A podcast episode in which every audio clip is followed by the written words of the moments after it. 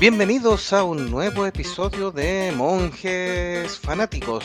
Hoy vamos a celebrar al gran Mario Bros. Como contaba nuestro amigo De Lagoon, que aprovechamos de saludar primero Mario y su película, Don De.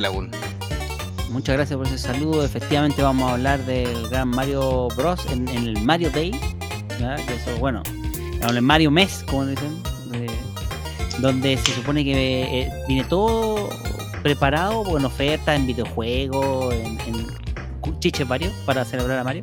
Pero que obviamente el gran festín va a ser cuando se estrene la película ahí cerquita de la primera semana de, de abril. Ah, justo, justo para la semana. ¿No es así, doctor Meteoro, experto en Nintendo y en esas líneas de videojuegos? Gumbas del norte para tropas del sur, Koopa para tropas del otro lado del Pacífico, Latitud de Europa y, y, Ven, ven, yo se lo dije. y- y todos los demás engendros del reino champiñón, como se traducía en, en la Antiguamente. de Latinoamérica. Del, del reino listo. El reino Callampa, bienvenidos a Monjes Fanáticos con un personaje que es transversal en realidad, que nosotros desde muchos años que lo conocemos y hemos, hemos vivido aventuras, algunas mejores que otras en realidad. Pero en Robert, general, Robert Pattinson. y para suma, buenas aventuras, buenos juegos de plataforma eh, que han ido cambiando y adaptándose con el tiempo y que ahora ves su primera película animada. Primera película animada, no así es su primera película, su primera película ya fue, con resultados que fueron bastante curiosos para la época. Y que vamos a conversar, ¿cierto, Jovito? Confirme. Así es, hoy día lo vamos a conversar también, de todo un poquito. Bónico que estaba en los controles en una pésima jugada, jugada con Leo. Oye, pero si la, gané, la, de- gané la demo la primera que te pasa. Así que, Muy buenas noches a todos los que había gran desafío. ¿eh? De vuelta al podcast después de una semana que estuve afuera. Eh, revisando este personaje fontanero que yo creo que a nadie le cae mal. ¿eh? Es un, un buen personaje, simpático. Con su primera película, porque la anterior no clasifica para película. oye, es de culto, es de culto. y de la mano de un buen estudio. Yo, a mí me gusta Illumination, tiene buenas películas. Yo creo que puede ser quizá una de las mejores adaptaciones animadas hasta la fecha. Esperemos, porque la vara no está demasiado alta, ¿cierto? No, O ¿Te sea, dice? Sonic igual dejó la, la, la distinguida competencia, igual dejó la vara media. Pero digamos que, que hay un esfuerzo muy grande para superarla. O sea, Nosotros tuvimos Ayer- hace un, sí. un año, creo, tuvimos un especial de películas de videojuegos y en realidad eran todas malas. Y es cierto que la película de Sonic viene un poco a sacudir el, el- los prejuicios y todo porque nos sorprendió todo, y es bastante decente, y la 2 también. Pero eh, vamos, a ver, dicen, vamos a ver qué pasa ahora con esta película de Mario que viene de la mano de un estudio que tiene un, un buen currículum. No sé, pinta bueno. Vamos a ver. sí, Vamos a acuérdate lo que dicen, Genesis does what Nintendo don't. Así que vamos a ver. Sí, vamos, vamos a saludar a todos los que están ahí conectados, por supuesto, que nos han acompañado. Algunos decían, como la Vere, que ya le habíamos saludado, pero nos dice que siguiéramos ahí con el gameplay de Resident Evil. Ahí estábamos en una previa Ve- mientras yo estaba en unos pequeños ajustes laborales, todavía mandando unas cosas que tenían que salir antes de la, del término del día. Entonces, Claro. para poder hacer el programa tranquilo, estaban los chicos dándome un poco de tiempo. Así que ahí les transmitimos un rato porque estaba sí. muy entretenido jugando. Así que. También está la beta de, demo- de Diablo 4, así que si quieren jugamos eso mejor y no hacemos nada de esta cuestión, así sin impuesto nada. No, si ahí vamos a ir mezclando. Y nos dicen, dejen el game, el gameplay de fondo. Saludamos al Super Ángel Guerrero también que nos dice buena previa. Saludos, maestro. Así que de ahí vamos a poner a icónico a jugar Mario de fondo. ¿eh? A Oh, sí, pues eso va a ser por jugar al último algún juego. ¿Cuál, cuál juego Mario, de sí. Mario que pueda jugar ahí? Saludamos a Eduardo. Benítez que nos dice, hola monjes, saludos desde la hermosa Perla del Sur que está de aniversario dentro de una hora. En Encarnación está de- aniversario, vaya a Mish. celebrar, don Eduardo, pásela bien. En una hora, pues, alcanza perfecto una hora, para hacer el programa de Mario. Tiene todo.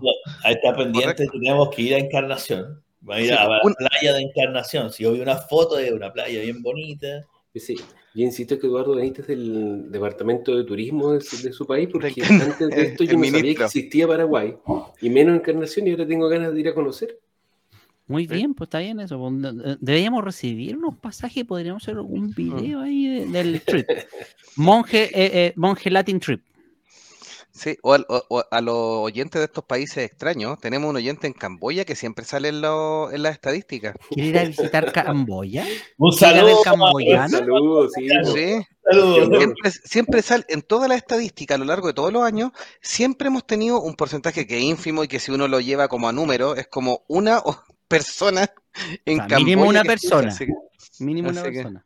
mínimo una persona en Camboya que nos escuche. Y ha salido, todos los años ha salido ese porcentaje, eh, actualizado por supuesto, así que les damos las gracias al, Al, al joven latinoamericano o camboyano, porque Pero o a menos- o camboyano alguien que aprenda español. quiere aprender español, sí. Ahora está Usa una aprendiendo el VPN, español más malo, ma- el chileno. Ay, qué guafiesta. El peor es Usa, Usa- una- VPN, qué feo. Sí, pues no, no. creyéndonos no, ilusión. cosmopolitas. Claro. Creyendo que tenemos audiencia internacional around the world. Y no, no echan a la boca una VPN. Uh, Bueno. Ya, sigamos. Digamos, nomás, hagamos nuestro onda ya. programa latinoamericano nomás. Somos puros latinoamericanos. Latinoamérica es un pueblo al sur de Estados Unidos. Al sur de Camboya. Al sur de Camboya ahora. Próximo La imperio Vere nos camboyano. dice, sí, la, la Vere nos dice, no, la, sí, la Vere. La primera primera, fue una Love Action, desperdiciada en su lanzamiento y ahora amada por ser tan mala que es buena. Ah, por la primera película de Mario. Un nuevo sí. tipo de película. De una hora incomprendida. Sí. Sí, el Super Ángel dice, tenían que haber jugado Mario World, es que estaban hablando de otras cosas antes del programa de Mario y por eso quedó el, el Resident. Ahí tendrías Pucha. que jugar alguno otro de los monjes, porque yo en la juventud tenía Sega, yo jugaba Sonic. ¿Verdad que era Nunca un, Mario, soy pierdo Era así, pero de- eran profanos? que ¿Cómo, este Así es mejor, entre más pierda No, más. no, me van a hacer bullying. Y ahí está la Vere con su VPN, ¿ves? ¿Cómo no? Nos baja los bonos. Qué triste, Me deprimió, de verdad me deprimió Cita Vene con ese comentario.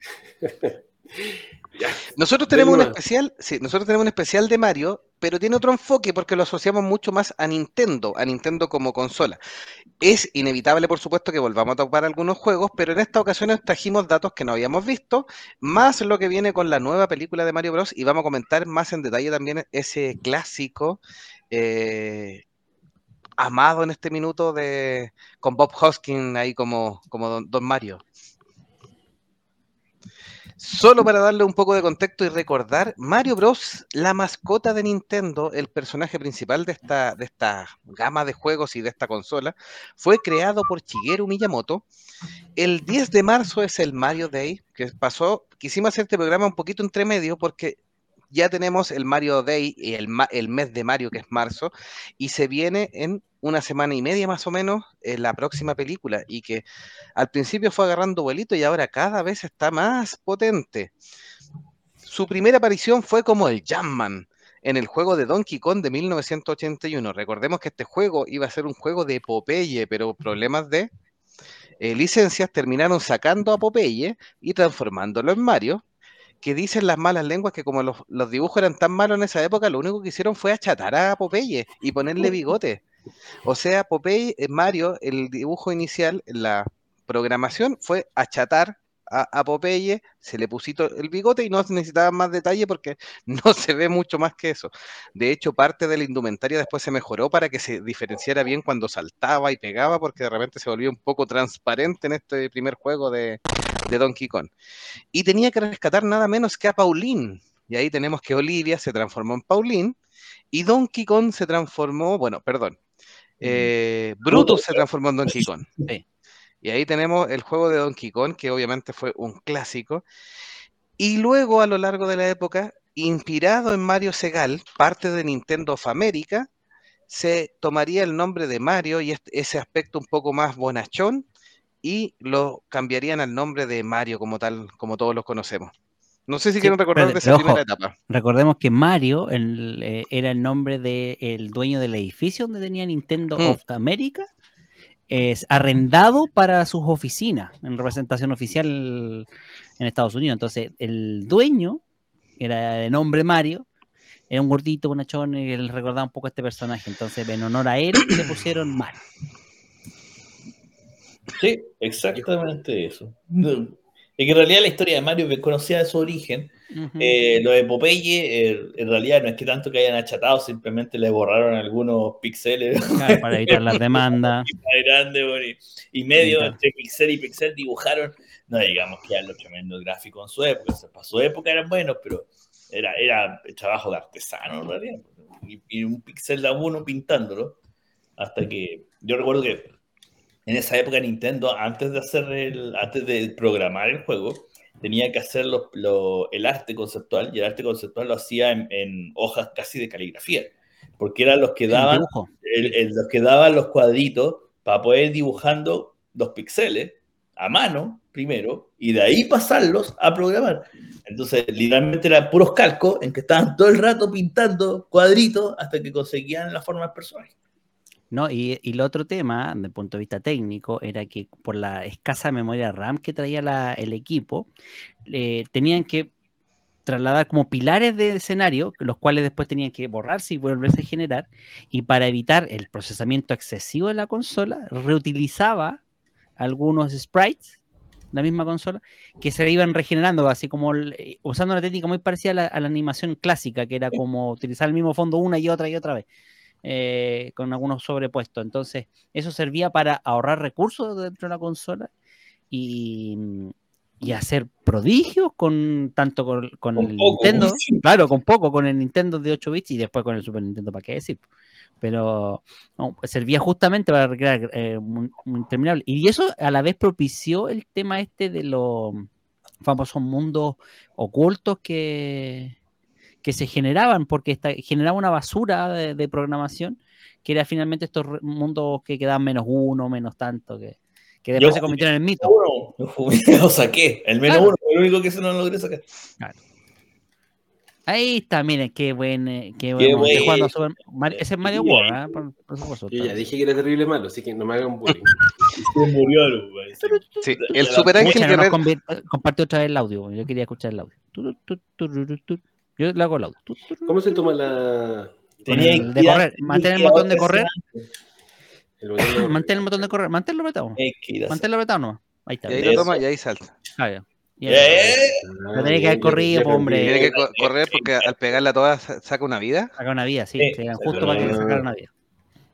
Todavía Oye, ahí, ahí cuando faltaban hablando, no se cuadros. sí. distraigan, po. Un poquito yo. Eh, el Super Ángel Guerrero nos dice icónico la Sega. Y. Eduardo Benítez nos señalaba que, acordándome de los engendros, este martes me fui al Asunciónico, festival franquicia del Lola Palusa, a ver a Time Impala, también estuvo en Chile y en Argentina. Y me crucé con, con seres que no entendía si iban o venían. Recordando la los de Ah, Resident claro. Evil. Y bueno, aquí también el fin de semana pasado fue el Lola Pelusa. po. Pero Sí. Bueno, como yo no, yo no estoy en esa época en líder, ya no, ya no juego, entro, no entro a esa categoría. Estaba muy, Eh, muy caro, pero habían algunas Estaba cosas. fome, no había No. nadie entretenido. Yo Sí, tampoco. la, Ve- la Bere Ah. dice, yo jugaba Drinkas. ¿Quién jugaba eso? La Drinkas es Muy una tremenda buena consola, consola. súper Muy buena. Otra consola no entendida, por decirlo menos. Sí, No súper eh, No, infravalorada, es pero. Nunca había era consola ni tuviera una Dreamcast, pero esa poderosísima. era- Ca- Carlos Fernández tenía un compañero de nosotros del colegio tenía adelantado a su Dreamcast. tiempo. Sí, Sí, Era- sí, era- era, era el una único. Joya, jugué- pero sí, de hecho yo ahí jugué Dreamcast porque él tenía y cuando iba a su casa jugábamos Dreamcast, Ah, pero era una aguja en un No. pajar. Ya perdió Ah. Yoshi. ya perdió Yoshi, perdió el Super Mario. Perdió ya. todo, puta, que es malo. Por Dios. Oye, icónico, sube por la planta, sube por la planta, deja a Yoshi botado y sube por la planta. Si les dije que era malo, ¿cómo se deja? Ahí está. Ahí Pero está. Pero ya, eso es más gracioso porque si fuera bueno no- nadie se reiría. pues. Sí, pues no, ten- nadie, no sería chistoso este juego.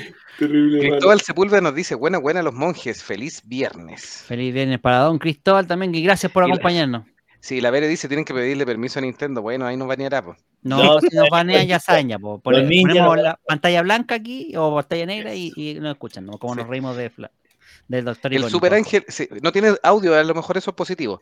Eh, yo pensé que no había programa por la invasión extraterrestres. Me quedé esperando la invasión. Era. Sí, Era de.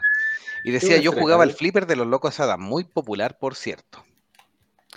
Claro, previo, previo al tema de justamente de las consolas, recuerden que Nintendo también se caracterizó por hacer estas maquinitas tragaperras, como se conocen en algunas partes, de los tragamonedas. Y bueno, de ahí el- la popularidad de Donkey Kong, el juego original donde saltaría Mario después a-. Sigamos avanzando en Les la. voy dando datos. Pues, sí. Sí. Podemos y así vamos conversando un poco más. Inicialmente, sí, inicialmente, cuando era eh, parte de Donkey Kong con Jumpman, era carpintero. Sí. Esa es la primera profesión de Mario, era carpintero. En los logos, sal- en los logos de las maquinitas al costado salía con un martillo. Sí. El hombre era más ¿no? Chile, hacía todo. Sí, luego- Sí, Luego de eso, cuando ya empezaron a desarrollar el juego de Mario y empezaron a ver el de las tuberías, se cambió por fontanero. Y ese es el canon oficial. Aunque ha sido también eh, destructor en un juego donde era demoledor y tenía que romper muchos ladrillos. Y que como no tenía el nombre de Mario, el juego no le fue tan bien, pero después ha sido rescatado obviamente porque no era un mal juego. Eh, ha sido doctor como Doctor Mario, ha sido piloto de carreras en Mario Kart Mario Kart. y también peleador en Super Smash Bros. Así que ha tenido bastante sido deportista, deportista, ha jugado po. fútbol, Golfista, tenis, golf. tenista, claro. pero su profesión inicial y canónica es que es Mario Fontanero y que también fontanero. se le dio esta, esta, no hay muy mucha claridad respecto a por qué es, es- es italiano, italiano y tan mamá mía y la pizza, pero porque como que la historia la, han ido cambiando, le parecía gracioso, llamativo, alguien dijo que, que se parecía más a un italiano por el bigote, así que eso ha, eso ha ido cambiando. Y aparecería también su hermano, que inicialmente es el- la- por la necesidad de tener un segundo player, por supuesto, y era prácticamente igual a Mario, pero de otro color, de un color verdoso, Claro, y de a Verde. poco fue, sí, un Mario verde, de a poco fue tomando su forma, eh, lo pusieron Esa más delgado, mucho más alto, y Ah, ah. icónico muere otra vez. Vino a morir otra vez. Y ahí apareció Luigi. Su primer juego fue para la consola Nintendo en 1985 y es la historia de los hermanos Mario y Luigi que viven en el reino champiñón, como va a ser en la película, donde deben rescatar a la princesa. Pero no era Pauline del juego anterior, sino que es una nueva princesa, la princesa Peach del malvado Bowser. Con 32 niveles, un tremendo juego que ahí partió el éxito de Nintendo. No sé si quieren comentar algo más antes de seguir con los demás juegos. Eh, ojo, en, el- en- en la versión de Nintendo americana, la ¿Mm? princesa Peach era, fue traducida como Toadstool, como para hacerle Toadstool. Y que sale en el manual, de hecho. Sí. olvidó eso. Sí. Es un tipo de hongo. Sí. Claro, como para ser eh, consistente con que el tema fuera el reino la champiñón. ra- la- Del reino Claro, de hongos. Y no sé si don, don Meteoro, que es el experto aquí, quiere contar ahí la, la historia de trasfondo que hay en el manual oficial de Super Mario. ¿Cuál, ¿De cuál Super Mario? Me- si no me equivoco, fue el primero, el que decía que el lo que contaba Joito primero, que eh, la princesa del reino champiñón había sido secuestrada y que todos los habitantes del reino champiñón habían sido convertidos en En hongo. no en hongos, no solo en hongos, sino que en cubos, En en Goomba. cubos y en En gumbas. Ah, y Goombas. el hongo. Y en El- cubos, en cubos, esos mismos cubos amarillos que uno golpea, Claro, que aquí, por ejemplo, el cónico nunca golpea. Son los, son los pueblerinos del reino champiñón. Son, ¿Sí? claro, que eh, el malvado villano Koopa, porque también el villano se llamaba Koopa, Los eh, los, había, los había transformado, obviamente, usando poderes mágicos.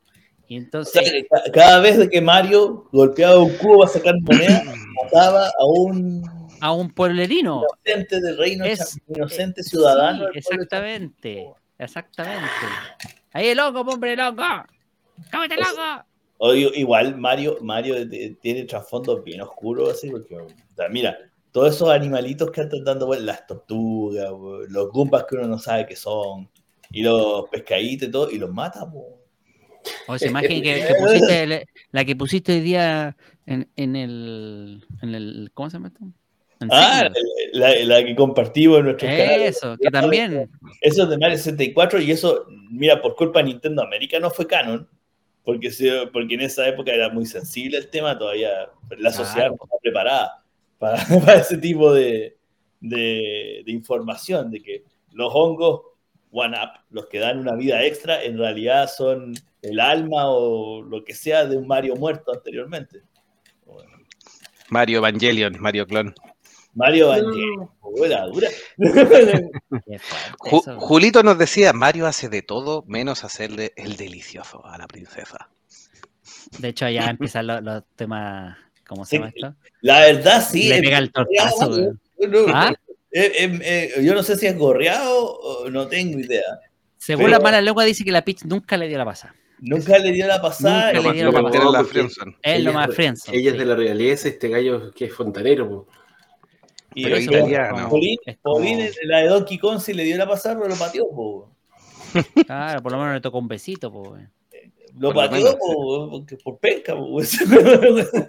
Ahí Eduardo Benítez, para los que puedan co- compartir ahí o revisar en Instagram, nos muestra un gracioso video de cómo los eh, paraguayos controlaron la invasión extraterrestre. Le dieron un medicamento que se llama Hierona, así que lo vamos a revisar porque no lo conozco, pero está divertido el video si lo quiere revisar.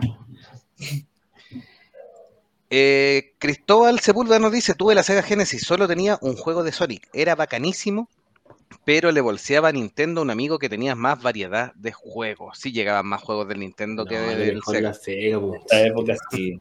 Sí, no estaba tan desarrollado Sí. Y ahí O sea, de nos, hecho- nos pasaba, sí, nos pasaba Eduardo Benítez el Claro. link de los paraguayos enfrentando a la invasión extraterrestre que era el día. Yo creo que en el único lugar de Latinoamérica donde llegaba la Sega era Paraguay y parte de Brasil. No sé si me equivoco, pero, pero acá en Chile, acá en Chile intentaron traer la Sega, pero como el mercado ya se lo había comido Nintendo, eh, era en realidad solo por encargo. La, la Vere nos decía, nunca me compraron el juego de Mario para 64, solo jugaba en las arcades y no te ju- dejaban jugar de a dos. Y ahí está hablando de Luigi Leguizamo, que también es parte de la película, lo vamos a conversar. Exactamente. Sí, y. Julito dice, Luigi es lo más inútil que siempre la caga y no me sorprende que en la película también la cague. No se preocupe porque le vamos a contar un poquitito del- de la, la premisa trama. de la película y Sí, ahí va, sí. vamos a ver qué pasa. Y la Vere dice, daños colaterales son inevitables. Sí, estaban en guerra, no se podía evitar. Claro. De Bueno. hecho, en, este, en ese juego, precisamente lo- lo- los Koopas son los- las tortuguitas estas. Que las tenía que romper. ¿Para qué culpa tenían las pobres tortuguitas aquí, po? Esto es maltrato animal. Es una plaga. Sí, po. Bien, sigamos con los datos de la historia de Mario. El segundo juego en Japón se llamó Los Level. Inicialmente iba a tener el nombre de Mario 2, pero eran eh, eh, escenarios y eh, niveles mucho más complicados. De hecho, lo encontraron mucho más difícil y pensaron que el juego iba a fracasar en Estados Unidos por la dificultad, porque se iba a transformar en estos típicos juegos que son tan complejos que la gente se desanima. Entonces prefirieron no sacarlo, así que a futuro se transformarían en Los Level y a diferencia eh, ocuparon otro juego que tenía otros personajes y otros, y, pero ocuparon toda la plataforma y así como ya transformaron a Popeye en Mario, a estos tipos los transformaron y utilizaron el famoso Mario 2, que le fue tan bien en Estados Unidos y en otras partes del mundo que lo le terminaron lanzando en Japón de todas maneras como eh, el Mario 2 de Estados Unidos, donde se podía elegir a Mario, a Luigi, a la princesa y a Toad, el honguito que se manejaban en este reino los sueños y sacaban las plantitas de el- del suelo. A mí me gusta mucho ese juego. eh, lo El- jugué en el Mario All Star. Es eh, lo más y es- raro que hay. Sí, es súper raro, pero es entretenido. Así que Y de hecho, la historia, la historia es un sueño de Mario. es un sueño Sí. de Mario, sí. Un sueño de Mario. Es un sueño, así que no es canónica. Exactamente. Pero, es canónico, verdad. porque es sueño, conocido en Japón como Super Mario USA. Por Sí. lo mismo, porque para ellos eh, no es el Mario Bros. 2 eh, oficial. es Oficial, Bros. Ahora, yo jugué los levels. También lo jugué, lo conocí con la- el compilatorio de Super Mario All Star. Y es peludo el juego. Sí, es muy, difícil. O sea, es que, claro, lo que pasa es que el otro, se eh, como contaba recién, las mecánicas se podían adivinar. De hecho, los más expertos conocían los patrones de repetición de los frames, entonces podían calcular más o menos los saltos, la- la- las paradas, era, muy, era relativamente es fácil de re- predecir eh, Mario a tal punto que se podía pasar en muy poco tiempo. El récord creo que son como cuatro minutos, tres minutos, no sé. Cuento corto, claro, el, segundo lo quisieron hacer muchísimo más difícil como para darle un desafío y claro, se les fue las manos. Ahora tenemos los Cat Mario, todas esas versiones bizarras. Sí, Eso es imposible. ahora- ahora incluso, incluso la- las dificultades han bajado con los años. eh, ya no- ya no son Bueno, ahora juegan uno de esos y, y están todos viendo los tutoriales en YouTube. Respecto a Sega, Eduardo Benítez nos decía, Paraguay tiene frontera seca casi como hermanos con Brasil. En Alto Paraná tienes que saber portugués o no vendes nada. Hay gente que Mm. solo sabe guaraní, que se habla en Paraguay, y Claro. portugués, pero no español. Ahí No buen español. dato. ¿eh? Qué Sí. Buen dato. Luego vendría el famoso Mario 3, que para muchos todavía es el mejor Mario de todos los tiempos, y tiene la gracia que aparece ahí, bueno, ya aparecían poderes de fuego, la estrellita y el honguito para crecer, pero aparece la famosa colita de Mario Raccoon y eso empieza a innovar en el tema y aparecen los Koopaling, que inicialmente serían los hijos de Bowser, que se llaman Iggy Koopa, Larry Koopa, Lemmy Koopa, Ludwig van Koopa, Morton Koopa Jr., Roy Koopa y Wendy Koopa. Ahí ya tenemos la primera polémica, porque oficialmente en el juego eran los hijos de Koopa, hmm. pero después se cambió el canon a ser los sobrinos de Koopa, porque en realidad todos se preguntaban, ¿y la mamá dónde está? Es que en realidad en Japón, en Japón nunca fueron hijos. No, no, si es el punto. Se cambió para Estados Unidos al tema de que fueran hijos, pero también quedó la polvida porque no se entendía de dónde salían y terminan siendo los sobrinos. En Japón siempre fueron los secuaces, ¿no? Pero eran un montón de vagos que, que vos Ese era el punto, que no eran tampoco. Pero como te digo, los canonizaron como hijos, como sobrinos. Sí, ahí tenía que rescatar a Peach, por supuesto, como cambiará después en el siguiente, en el siguiente juego, donde ahí conocemos a Daisy. Ojo que en el en el Super Mario Bros. 3, eh, Miyamoto eh, reconoció que este videojuego se trataba de una obra de teatro. Sí. Por el estilo gráfico. Eh, tampoco es canon porque una obra de teatro. Es una obra de teatro, claro, una representación de todos los personajes. Y de hecho, es por, justamente por la forma en que está diseñado, se da a entender de que es un, un eh, ¿cómo se llama esto? Un montaje, un escenario montado. ¿No que todavía, todavía hemos, hemos pasado cuatro juegos y todavía el primero es el único canon. O sea, todavía no, avanza, la historia no avanza. La, historia no avanza. Bueno, ahora no tiene tanta historia que digamos, pero claro, efectivamente, estamos hablando de un juego que, que como canon... Bueno, eh, sí, pues el típico que el malo se robaba a la princesa de turno y Mario y Luigi tenían que rescatarla, pues ese era toda la tónica. En esa época la continuidad no importaba, se jugando. De hecho, nadie se preguntaba qué pasaba en este juego, había que saltar nomás y matar. Bueno. En el 89, en el 89 sacan el juego Super Mario Land, donde había que rescatar a Daisy del alienígeno Tatanga, y ahí aparece otra de las chicas que después aparecerán a futuro en el historial de, Mario. Claro, después Canon cambió y se la quedó Luigi para, que Mario no fuera tan zorrón, pues bueno. Ah, exactamente.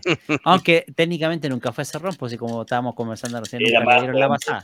Eh. Pero el, el, Luigi, Luigi hizo lo suyo y. y puta, sí, no, pues sí, pues ¿en, qué juego fue después que supimos quién era la hija de Luigi? No, no, no sé, no me acuerdo, pero sí, en una de las pistas de Mario Kart de Wii sale Luigi bailando, es una estatua de Luigi con Daisy ahí en una posición mucho más romántica que lo que sale Mario con Peach. Sí, Mario con Peach está en la friendzone hace años, pues, en cambio la, Daisy. Luigi, ya, ya era el Luigi fue el winner. Digámoslo así, fue como el Krillin de Dragon Ball, pero en este caso Luigi fue el, el que se quedó con 18. Julito decía que los Koopa Link eran como el equipo Rocket. Más o menos, sí. Y también nos dice, Bowser se podía raptar a la princesa y al final tampoco le hacía nada. Sí, lo hacía por huevía. Yo creo que era muy mandona la princesa por eso. Terminaba devolviéndola casi. Claro, era como eso, como que ya sabes que más te la devuelvo, muy gritona. ¿Qué sigue la historia?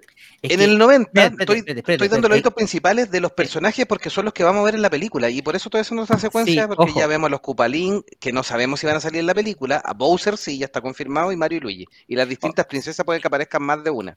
Claro, pero ojo, recordemos, sí, no, está bien, está bien el aporte, sí. Lo que iba a comentar era que eh, dentro del canon de la historia, o sea, no del canon, sino que más bien esto es una especie como de teoría alterna de la interpretación del primer juego, es que hay ciertos relatos del manual que dan a entender de que el verdadero, básicamente, la verdadera víctima del cuento era Koopa, quien eh, había sido desterrado por Peach eh, en el juego. Es una interpretación súper rebuscada con pistas muy vagas y, que justamente lo que intentaba Koopa, al, o en este caso que después lo conoceríamos como Bowser, era eh, casarse con, la princesa Peach para reclamar el, trono que le, por derecho le pertenecía.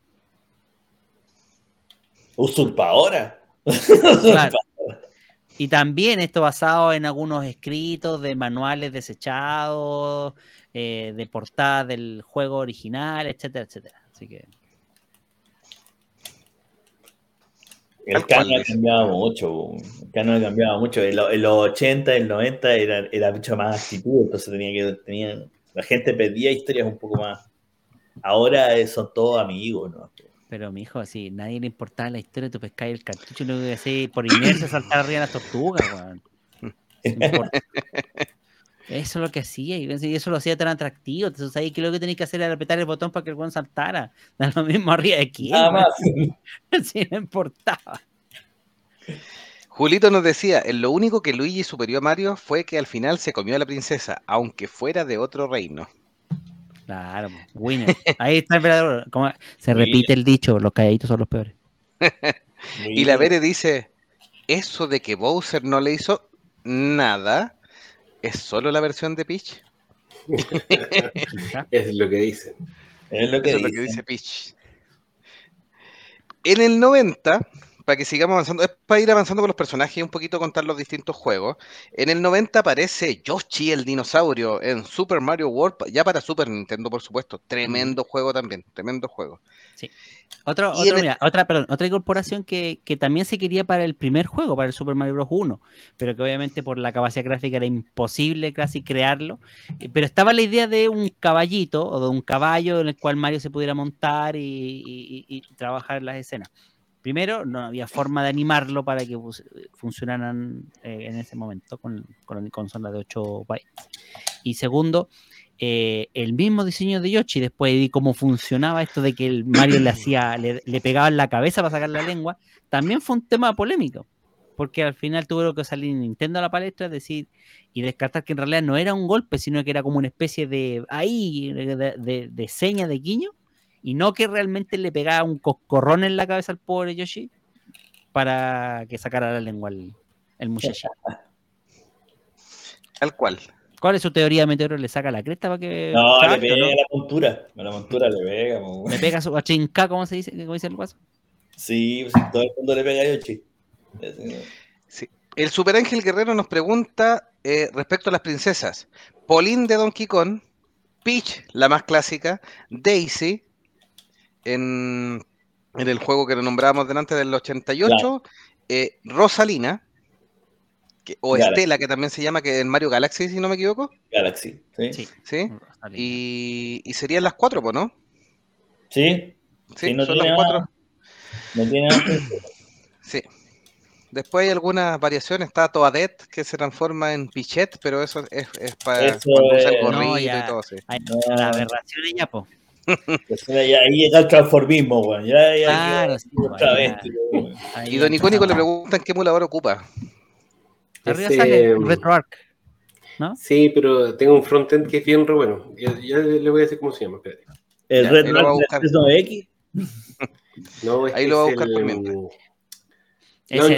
Ese, es uno de los mejores juegos de Mario, Launchbox. RPG. es Launchbox es el frontend, es como el que te agrupa todos los juegos y te lanza cada juego con su respectivo emulador. Súper cómodo. En el 92 aparece Wario en Super Mario Land 2, que es obviamente la continuación de cuando aparece Daisy. Se encuentra que en Sara Salan ha atacado ya no este extraterrestre, sino que este, este Wario, que se hizo bastante famoso, que era como un Mario invertido, tenía unos colores como Mario Malvado, inverso claro. al Mario a, nivel cromático y con la sí y con, como con la W. Sí, Son, Mario- inmediatamente los inversos cromáticos, parece los de Wario, ¿eh? Sí, Parece los que sí. opuestos de a color, nivel sí. de Pantón, claro, sí. Exacto. Y aparece también Waluigi también a futuro, por supuesto, que sería el inverso de, de Luigi, para completar ahí estos, estos malandras.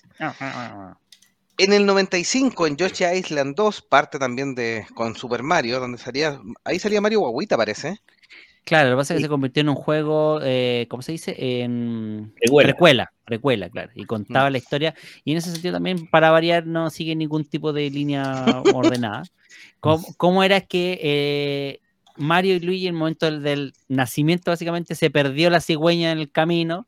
Cayeron estos dos bebés en la isla de los Yoshis. Y para un poco en pos de querer eh, re- llevar a estos bebés al custodio de su, de su familia, es que los Yoshis, Yoshis así ya de todos los colores y, y, y croma y tendencia LGTB, se reúnen para hacer la posta. ¿No ha sido Meteor? Como si fuera el hospital de Talca, Mira, el-. Más o menos, sí. A lo Hablando mejor, de- a lo mejor el hospital de Talca, pues, weón. ¿Cómo se Sí, es como el hospital de Talca, más o menos, la isla de la, el- la guagua, mezclando todo. sí. hablando del juego a nivel gráfico, a nivel técnico en realidad, porque gráficamente el Super Nintendo ya estaba como en, en el- en la fase final de su existencia cuando salió ese juego. A nivel técnico es un juego muy bien hecho, eh, que utiliza incluso el chip FX, además, eh, que es el chip que da capacidades 3D al Super Nintendo. No para hacer 3D, obviamente tal, simplemente para aumentar la capacidad de memoria y poder jugar con texturas de más alta calidad.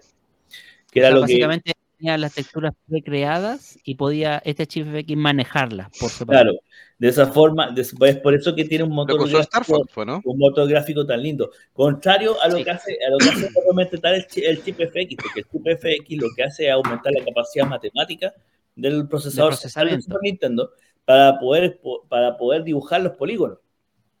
Pero en el caso de Super Mario World 2, que el Yoshi's Island, lo que hicieron fue no utilizarlo para eso, sino que para poder manejar mucho mejor las texturas. Y por eso el Super Mario World 2 tiene texturas de tan alta calidad comparado con otros juegos de Super Nintendo de la época.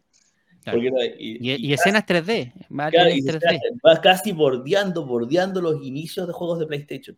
Claro. Porque era precisamente porque el chip FX era lo que hacía que tuviera más capacidad de procesamiento. Pa- Pero no era un usándolo de- 3D real, ojo, no era un 3D real. no, no era un 3D real, pero usándolo de esa manera. Sí. El, lo, los otros, después, obviamente, ese, ese sistema era mucho más complejo y tal vez eh, lo que hizo Rare después con, el, con los modelos ACM, que era lo Advanced Computer Modeling, que en realidad lo que hacían era hacer el, el, el mono en 3D, ¿cachai? En un computador y después le sacaban fotografía a los sprites dándolo vuelta. Entonces era, era una suerte de 3D, pero fotografiado. Era como que sacaba una estatua, le sacáis fotos por, to- por todos lados, ¿cachai? Y después eso lo ponían en el computador. Entonces se, vería, se veía 3D avanzado, ¿cachai? Pero en realidad era eso. Era, y era un, era un sistema que era un poquito más económico a la hora de meterlo al cartucho, porque estabais metiendo mucho menos datos, menos procesamiento de datos y eran mucho, eran mucho más imágenes en realidad. Por eso el Donkey Kong es una forma distinta de... Eso es como para ir, para, para ir tonteando con el programa. Pero mm, ese juego, el volviendo al original, lo que estamos hablando, Super Mario Bros. 2, era un juego entretenido, más para público más infantil, en realidad mucho más chico que el, Super. Mario, el Super Mario World el original. Eh, una suerte de despedida también para Super Nintendo. O sea, lo hicieron pensando en que ya la, la consola no le queda casi nada. Ya venía, el Nintendo 64 venía a la vuelta. O sea, ya le quedaba un año y ya aparecía la otra consola. Y no. Y fue. Nintendo puso toda la tecnología más un trabajo de cariño en hacer ese juego. Eh, nunca los Mario tienen grandes historias, pero la historia de Yoshi's Island es la más simple de todas. Pues, así como que hay que jugar, ¿no? Y nada más. Sí, en ese Yoshi Island 2 aparece Magikupa Kamek. ¿Por qué lo nombro? Porque también está confirmado como personaje de la película. Mire, tenemos un gato negro. Totalmente chilote, gato mágico. Ya, adaptaste pa- pa- para Sí. que te espantara la bruja. Ahí tenemos entonces a Magikupa Kamek. En el 2007 en Super Mario Galaxy tenemos por supuesto a Rosalina Estela. Y lo último más relevante que hay que ver que va a salir en, si van a salir todas estas princesas en, en la historia, o más de una al menos. Em, y tenemos ya el, el traspaso de Toadette, que es la Toad femenina, cuando se transformaba en Pichet, que es lo más extraño de- del último Sí. tiempo, ya en el 2019. Eso es como hitos para mostrar los personajes que podrían salir eh, y que podrían aparecer en la cinta y de dónde más o menos vienen. O sea, Toadette yo creo que no. Toadette como tal puede que salga, pero esto de Picheta sigue el No, no creo. up, No, esa cuestión es imposible, porque No, bueno. es Esa- que esa weá- yo no sé, perdona, pero yo no sé qué, qué inventó esa weá, weón, que se diseminó que- por todo internet y después para usted, weón, Y- No, es que después los waifus Puse- que salieron ahí, después de ese, con e- ese transformismo O sea, de por medio, un tío. ¿sabes qué? Reconozca que estuvieron viendo los cosplays cochinos. Oye, y, y, y los buenos pidiendo que la weá fuera canon, pues, weón. O sea, digo, como si Nintendo fuera a aguantar, weón, poner dos travestis en la línea princip- de uno de sus juegos principales. Así como que- No, pero si no son travestis, pues si son chicas, chicas que se transformaban en, en pichet y No, todo. po, eh, pues. Bowser, Bowser era Bowser. No, Bowser la- Ah, sí, era lo que, claro, pues. No, pues sí, ese es Sí. el punto. O sea, de hecho, en, sí. en el juego, en el juego solamente eh, Toadette era la única que se transformaba en Peach. Los Sí. demás se comían el, el, el power up y no pasaba nada. Sí, pues. Por eso mismo, porque la polémica estaba servida, pues. O sea, Vam- Vamos a responderle aquí a Pere que nos dice, momento, ¿en Talca intercambian bebés en los hospitales? Sí. Eso es una de las... eso es pan de cada día. Mira, En Talca, en Talca- en Talca eso es lo más suave, por eso También. Meteoro se fue más al sur todavía. Mm, Así que prefirió ir a pelear con brujos y monstruos marinos a, a, a Chiloé que quedarse en Talca, ¿Qué- Claro, ¿qué iba a decir el doctor? que es nuestro Sí. Raccoon City. Talca es en Raccoon City. intercambian los bebés, intercambian los muertos. Aprovecho mandarle saludos a mis amigos. Los colegas de Se comen los, los completos mojados. En realidad estamos mal. Talca no, no es un buen lugar. Julito le pregunta a Meteoro si ya probó la hidromiel allá en los, en los Zures. Aprobada, aprobada. Sí. ¿Qué tal la hidromiel? ¿Es dulcecita Sí. o, Eh, o no tanto? Ah, eso no era su nombre. Es, es dulcecita, eh, es media engañadora, sí, porque es tan redulce que pareciera suave. Pero en realidad no lo es. ¿cachai? Entonces después ya no te das ni cuenta y yo ya iba como en la quinta jarra de esta. Entonces voy llena de hidromiel cuando la probé, sin darme cuenta. Y, y ya, aunque no tiene tanto efecto, así como que quedáis muerto, raja, no, no, para nada. Es buena, es rico, un buen trago vikingo. Sí. Julito nos dice, ¿vieron la regla 34 respecto a Bowser y todas las demás? Busque la regla 34 que aplica ahí. su familia. Sí, ¿Qué? todo lo que se puede dibujar y, y pensar ahí está en regla 34. Saludamos a Ranger Grayson desde Arica. Un gran abrazo, Ranger. Así que gracias por sumarse a la transmisión de hoy día. Arica siempre Arica. Sí. Gracias, y gracias por acompañarnos. Es, sí, esos son los, los hitos más importantes de los juegos y los personajes más o menos que salgan. Y em, entre los enemigos ya está confirmado que aparece eh, Kamek, el Magikupa, y Bowser. Donkey Kong también, pero no creo que aparezca de enemigo porque a pesar de ser el enemigo del primer juego, ya se ha transformado en, un, en su propio protagonista de... No, pues sí, sale primero con- combate con, Mario en, el tráiler y después salen como peregrinando juntos. Pues, y al final ahí está, pues, cuando ya eh, hacen la posta Mario Kart. ¿sí? Entonces Sí. ya ahí ya están todos prá- prácticamente... ahí Mario Kart, llama, mucho, le tienen mucha fe, se ve muy entretenida la parte del Mario Kart. Sí, pues. sí. Es que no la- oye, dentro de todos los juegos de Mario, Mario Kart es de los más. O sea, si la embarráis con Mario Kart, los van a colgar. po. Eduardo Benítez dice, en la guagua se quedó el olor de tu perfume, una canción ahí media regatonera debe ser. Dice, me acuerdo los chilenos cada vez que escucho esa parte de esa canción. Sí, guagua no ocupa mucho, eh, nosotros ocupamos N guagua. Por eso parece que dije los bebés, parece que cambiaban, ¿o no? Claro, lo que pasa es que guagua. guagua, o sea, para nosotros guagua en Es Chile, bebé. por supuesto, es bebé, eh, hijo menor. Yo sé que en México el guagua es el bus, el bus urbano, el grandote, el que mueve pasajeros en la- dentro de la ciudad. En Cuba también. En Cuba también, claro. Por eso yo entiendo yo que puede hacer ahí como chistoso Guagua. que digan, vamos a comer la Guagua. guagua, la guagua, la guagua. Cambiaron las guaguas, cambiaron las guaguas, no, son los bebés. Aquí, los claro, bebés. aquí, por eso, la guagua. Y Ranger Grayson dice, siempre Arica hasta morir. Ahí, ariqueño de corazón. Em, dentro de las adaptaciones, para que ya entremos a las adaptaciones en el cine, bueno, teníamos el show de Super Mario Bros. donde teníamos algunos sketches donde se interpretaba por Lu Albano, una animación japonesa de donde estaba interpretado por Takashi Okamura. Yo no me acuerdo de esa, de la japonesa no me acuerdo. Y luego la película de Bob Hopkins de Super Mario Bros. en el año 93. Aquí No sé cuál quieren comentar, ahí se las aquí dejo. Primero, la japonesa aquí no tuvo mucha, no, mucha distribución. Acá, a este otro lado del charco, precisamente porque teníamos Nintendo América trabajando con los animadores acá para hacer el Super Mario Bros. Super Show. Que en realidad la animación en esa época en Estados Unidos no era precisamente la mejor, más todavía un, para un show infantil de, de sábado en la mañana, no había mucho presupuesto, pero era lo suficiente para hacer un show más o menos entretenido. Los dibujos sí, de capítulo a capítulo iban más o menos malitos. La gracia de Super Mario Bros. Super Show, más que el capítulo del cartoon, de la parte de Mario, era todo lo que, todo el resto, La la previa. parte de Lugo Albano. Esa era la parte Eso, sí. de, Del live action, por decirlo. Claro. Ya que este ex luchador, porque él era luchador, de wrestler, eh, se dedicó por todo lo que duró el programa a hacer Mario y marcó una generación en realidad en Estados Unidos. Dentro de, de los fanáticos de Mario, eh, Lu Albano fue, fue Mario de por vida hasta su muerte. El... Vemos que estoy escuchando en este minuto. Oh, está Jovito apagó la cámara, pero no apagó el micrófono. No, con micrófono. Y otra vez piensa que con apagar la pura cámara se le acaba el audio, entonces.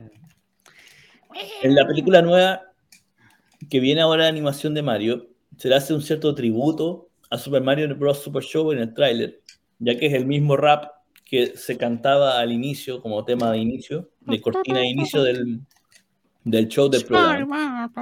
Y era un programa de variety, en realidad para niños, donde pasaron algunas estrellas. Estuvo Ernie Hudson de los, de los Cazafantasmas, representando su papel de Cazafantasmas. Mm. Eh, y otras otra, otras estrellas clásicas como de los 80, 90, de, esos que ya o están muertos y ya nadie se acuerda, pero que en su época pegaron harto. Luego Albano murió, obviamente, hace un buen tiempo, por complicaciones de salud, y quedó marcado el tema del punto de que los animadores de la actual película quisieron rescatar el rap, que era el que cantaba Lugo Albano cuando partía el show y te hacía cantar la weá de Super Mario Bros. y bla, bla, bla, bla, y todo. Era como muy... Así que, un muy buen programa de su época, obviamente, con todas las buenas, los pros y los contras de los programas de, para niños de esa época en Estados Unidos. Pero que vale, vale la pena verlo, o sea, más por la nostalgia. Claro. Y después tenemos la gran película. Sí, déjeme ir con los mensajes antes de que empiece con la película. En México, guagua es un perro. Los transportes son micro, pecero o camión. Ah, ya me equivoqué entonces. Gracias por la aclaración, Malva. Sí. El Super Ángel Guerrero nos dice, el show de Mario Bros. salía un guatón de taller haciendo de Mario, lo que es lo que estaba contando Eso, es, Meteoro, po, por eso, supuesto. eso. Nosotros no La conocíamos lo- al luchador, po, pero sabíamos que era Sí. un guatán. La película no era perfecto, creo que será peor la de Saint Seiya. Sí, creo- hay Una uno aquí que le tiene culto, mucha ¿qué te fe, pero bueno. Pero creo que recordarla con nostalgia noventera la hace de culto. Dice, daba la leyenda de Zelda en el show de Mario. Y ahí, bueno, Eh, ahí sí, está contando. era otra sí, animación, sí. Que era, mu- mucho mejor, perdón, que era mucho mejor en términos de al menos de historia. Parecía- Bueno, pero Sí, Y dice, era un ex luchador de lucha libre, ese Mario. ¿Se imaginan en un show de ese estilo a La Roca o John Cena? Buena, sí. Tenéis Peacemaker, así que con eso ya te puedes. Dele con la película nomás. Después vino la película Hopkins. con Bob Hopkins, con Dennis Hopper, con John Leguizamo. En su época, grandes nombres. Así que como que ahora quisieran hacer claro. claro con esto. ¿eh? Sin embargo, la película tiene un serio problema de guion, en el cual se toman muchas licencias. Y eso es porque el director y los guionistas de, que hicieron Mario Bros. Nunca habían jugado eh, Super Mario. juego, claro. no lo conocían más allá de lo que cualquier hijo de vecino en esa época podía ir por la calle y le dijeran Mario Bros. Más que eso. Y hicieron lo que pudieron con su poco conocimiento, más las restricciones propias de la época en, en cuanto a información de Nintendo. Dando como producto una película que, si bien es mala, aquí nadie va a negar que la película es buena, es malísima. Si bien es mala, con el tiempo se ha convertido en un elemento de culto sobre todo para quienes gustan mucho la nostalgia y el cine clase B, donde se toman muchas licencias en este mundo, esta otra dimensión, que es donde está el reino champiñón invadido por Koopa, donde los dinosaurios nunca se extinguieron y evolucionaron a forma humana, y donde precisamente Koopa quiere apoderarse de cierta, de cierta piedra mágica que abre el portal a la dimensión nuestra y poder conquistar el mundo de acá.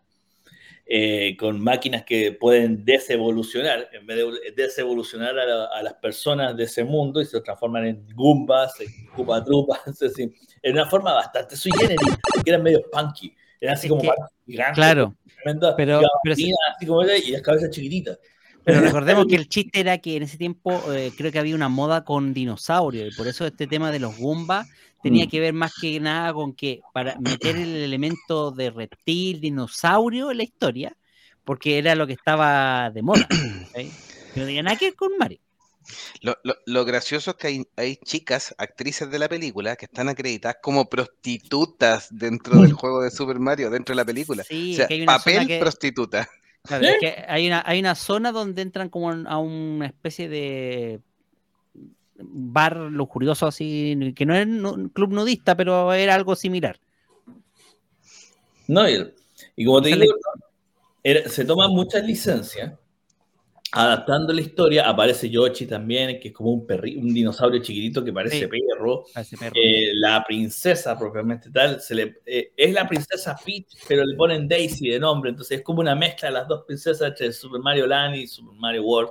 Es que esta otra vez la confusión, pues, de cómo la llamaban, porque no sabían si era Peach, Y- y es el-. Es el interés Toadstool. amoroso de Luigi en la película, ya que Mario tenía a su mujer en Brooklyn, en una suerte de, de una Eh, Un presagio. de Pauline, en realidad. Sería como un reemplazo de Pauline, que, que ya tenía como media engrupida, así como eh, típica, así como media polola de por ahí. Sí, porque aparecía con la pareja casi al principio. Sí, De- muy, muy estilo muy italiano, del italiano de, de de Brooklyn. familia, sí, de, Brooklyn, de- claro. de ese sector. Eh, y así se va desarrollando la película. Ahora, como bien dicen, eh, la película era malísima, eh, tan mala que Bob Hawkins antes de morir reconoció que la grabó borracho, porque en realidad era tan mala que, que era la única forma de poder pasar el rato, era estar curado. Pero por lo menos No, y que no, y que Bien. ni siquiera se había leído el guion. Si ese era el tema, lo chistoso era que no, no se habían leído ni, ni el guion. Entonces, Mm. El, el asunto es que era claro, era, era tomar nomás como para poder. eh, Para pasarla, hermano. pa' pasar nomás. Le, les pagaron y se fueron y el- obviamente fue un flop en la taquilla, ya fue pésima la película. Y las críticas también no fueron muy condescendientes con ella. Tal vez algunas cosas, el, re- el rey hongo, que se había convertido en hongo, no, no era el típico honguito que nosotros conocíamos en los videojuegos, sino que era, era como ese moho que se extiende en las cañerías. Era muy, Sí, sí. Muy de, de Last of Us ahora. sí, muy de Last of Us para su época. Para su época, Y sí. el- las bombitas, los Bob Ops, eran bombitas chiquititas de juguete. De juguete que le daban cuerda, le daban cuerda y tiraba. Y de hecho, Es muy- como lo más elaborado de la película, donde la bombita pasa por mil- mil- miles Sí. de partes. La- era la parte más elaborada. Mira, yo en lo personal, cada vez que veo esta película, a pesar de todo de ser por la nostalgia, la disfruto mucho. Me río mucho con ella por lo mala que es. Uno, uno se ríe de la película por lo mismo. Eh, porque trata de canonizar muchas cosas. Incluso hay el chiste del apellido cuando se lo llevan preso y le preguntan cuál es su nombre. Mario. ¿Mario cuánto? Mario, Mario, Mario. Mario, Mario. Luigi Mario. Porque no, Claro. los hermanos Mario. Entonces, el apellido es Mario. Hay Bueno, es que- es que Shigeru Miyamoto terminó confirmándolo. Eso lo volvieron canon. Sí, Y el apellido es Mario. El apellido es Mario, sí. Entonces, es una mala película, pero el tiempo la ha hecho que, ha hecho que tenga otro valor. Pero, pero insisto, ahí Nintendo, el gran error que cometieron fue que le entregaron, o sea, contrataron a una productora en Estados Unidos, a cual le entregaron como la idea, la- el tema, la- los artes del juego, más o menos de qué se trataba, porque obviamente no cachan, pero los dejaron solos. Literalmente fue como hicieron, como buenos japoneses confiados, fueron y le entregaron el tema, ya, ustedes son expertos en película, hagan la película. Y fue la única vez en la vida en que Nintendo no puso ni un solo pero, ni una sola coma en un proyecto sí, eh, y le dio el vamos nomás. Punto. Y quedó esta Ahora, Tal vez los cast. Mira, el cast de Bob Hawkins sí se parecía a Mario. Cuando ya estaba vestido con el traje que más Eh, que gorro, tampoco es, eh, claro, Sí. que tampoco es como el traje original, pero ya ah, es lo más el parecido. traje original, pero la, la adaptación al cine. Es rojo, ya. Eh, Claro, y el otro es verde, entonces ya, ya, dejémoslo. Ya. Yo le guisamos para nada, puta, no. no, Ni, ni por las ni por las pailas que se parece a Luigi. Y por último, pónganle un bigotito, po, pónganle un Le bigotito. faltó todo, po, vos, y en esa, en- cuando yo le hicimos esta película estaba joven, era un pendejo, weón, que estaba, estaba buscando papeles, ¿no? Cambio, y de hecho, yo en Leguizamo sí conocía el videojuego y estaba súper, súper entusiasmado porque él iba a participar en una, en una película, en un videojuego que a él le encantaba. también era, era otra época en donde esto, acuérdense que Super Mario para Estados Unidos en esa época era un juguete. po. No es como ahora que era que es una franquicia, porque hay que tratarla con respeto porque genera mi- millones de dólares. En esa época Nintendo, las consolas de videojuegos eran juguetes para niños. Era como, entonces no le tomaban mucho el peso ni muy en serio estas historias como se hace ahora. Y, y eso hizo que este producto, como les digo, fuera un producto malo, bajo, toda su, bajo todo estándar, malo, pero que se- con el tiempo obtuvo una valorización dentro de la fanaticada de los que somos fans de Nintendo. Y lo, la recordamos con cariño, con lo mala que es. la recordamos con cariño la película. Igual hay que, hay que señalar que en esa época las a- adaptaciones de videojuegos o de anime o de caricaturas nunca fueron muy fieles a la trama original. Siempre los productores se arrancaban con los tarros y hacían cualquier cosa. Y hoy en día eso ha cambiado. O sea, hoy día tenemos adaptaciones que, si bien pueden ser buenas o malas, por lo menos son más fieles al, producto de origen. Yo me acuerdo que en ese entonces nadie le sorprendió que la película no se pareciera nada al videojuego. Era como lo habitual. Bueno, y esta, esta película, el resultado de esta película fue la que cerró la puerta para que Nintendo volviera a meterse en el mundo de cinematográfico, en el séptimo arte. Y no solo Nintendo, muchas otras empresas también hicieron para atrás algunos proyectos Sí. al ver el desastre que ocurrió con Mario. Si Mario, que era de por sí eh, un estandarte en este tema de los videojuegos, le fue mal, ¿cómo nos va a ir mal a- de mal a nosotros? Entonces, muchos proyectos se retrasaron por lo mismo. Y después, con el cambio de época y el avance del tiempo, empezaron a surgir esos proyectos atrasados, empezaron a salir de nuevo. Vamos con los mensajes. Eh, dice, creo que las adaptaciones de videojuegos tenían una premisa de Snyder en sus películas.